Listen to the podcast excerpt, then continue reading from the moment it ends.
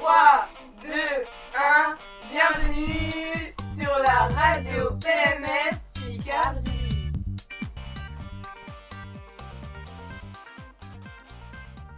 Bonjour, aujourd'hui nous parlons du livre La rose dans le bus jaune d'Eugène Ebodé. Eugène Ebodé est un écrivain camerounais né le 11 janvier 1962 au Cameroun, plus précisément à Douala. Il a actuellement 60 ans. Il a écrit quatre œuvres principales qui sont Silicani en 2006, Madame l'Afrique en 2011, La rose dans le bus jaune en 2013 et Souveraine magique en 2014. Il a effectué des études secondaires au collège Liberman. Il quitte le Cameroun pour la France pour poursuivre ses études.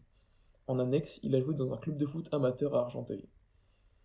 Il a été diplômé de l'Institut d'études politiques en 1988. Son livre, La rose dans le bus jaune, nous racontera l'histoire de Rosa Parks, qui était une femme afro-américaine noire née le 4 février en 1913 à Tuskegee en Alabama et décédée en octobre 2005 à Détroit.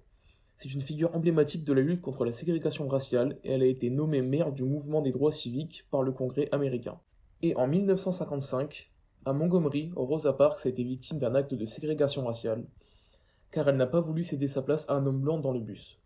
Pour rappel, la ségrégation raciale est une séparation physique des personnes selon leurs caractères raciaux dans les activités du quotidien, dans la vie professionnelle ou dans l'exercice des droits civiques au sein de la même nation ou du même pays. Dans ce livre, il y a plusieurs points positifs, comme par exemple pour le premier, nous pouvons dire que ce livre est un appel à la déségrégation raciale, car le deuxième point positif est la présence de la NAACP dans le livre.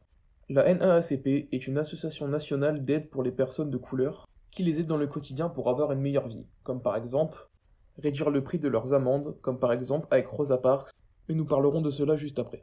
Et pour terminer, un troisième point positif est le boycott qui a eu lieu contre les compagnies de bus à Montgomery, fait par Martin Luther King, qui accentue sur l'appel à la déségrégation raciale.